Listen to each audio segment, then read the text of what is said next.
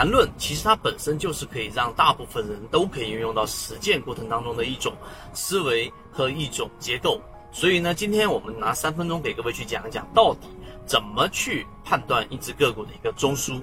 首先，中枢是缠论当中一个非常重要的概念，它帮你寻找在多空争斗的一个核心位置，这个位置筹码最为密集，在筹码最为密集的一个地方。你如果说能够找到到底多空里面的力量变化，那么实际上就能找到一个很关键的缠论核心，就叫做背离背驰。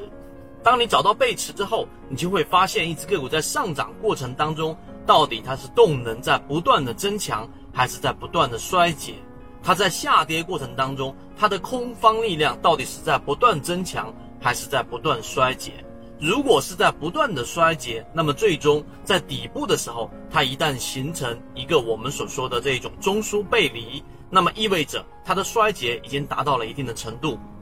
第二个，当它往下走的过程当中，一旦跌破了最后这个衰竭的中枢的时候，跌破中枢形成一个背离，那这个时候就是我们所说的第一买点，也是最安全的一个买点。所以中枢的判断在这个时候就显得尤为的重要。那我们来说，到底怎么判断？首先，中枢里面它有一个非常呃相对难理解的一个数理化的公式，我们可以把它理解为这一个在寻找一个中枢的时候，你要先学会判断一只个股的线段，它是由三个线段啊三个线段最终形成的一个交汇的这个面积中枢，就是我们所说的它形成的一个筹码密集区域。那这个时候呢，你要找到整个中枢里面的每一个线段里面的高点当中的最低点和低点当中的最高点，这个位置就是中枢。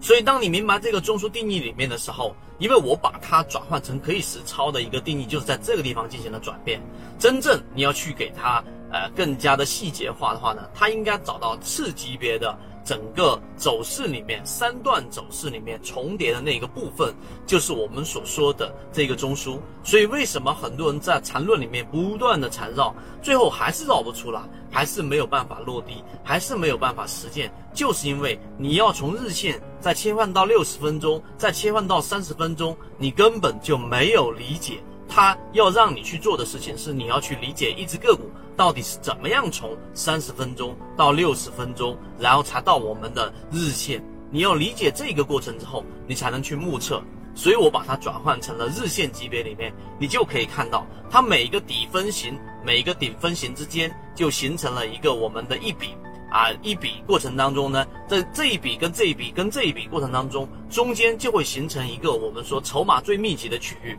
然后你去中间的最高点的最低点啊，低点当中的最高点形成一个中枢。当你学会判断中枢的时候，实际上在买点跟卖点上，你已经掌握了其他散户不具备的优势。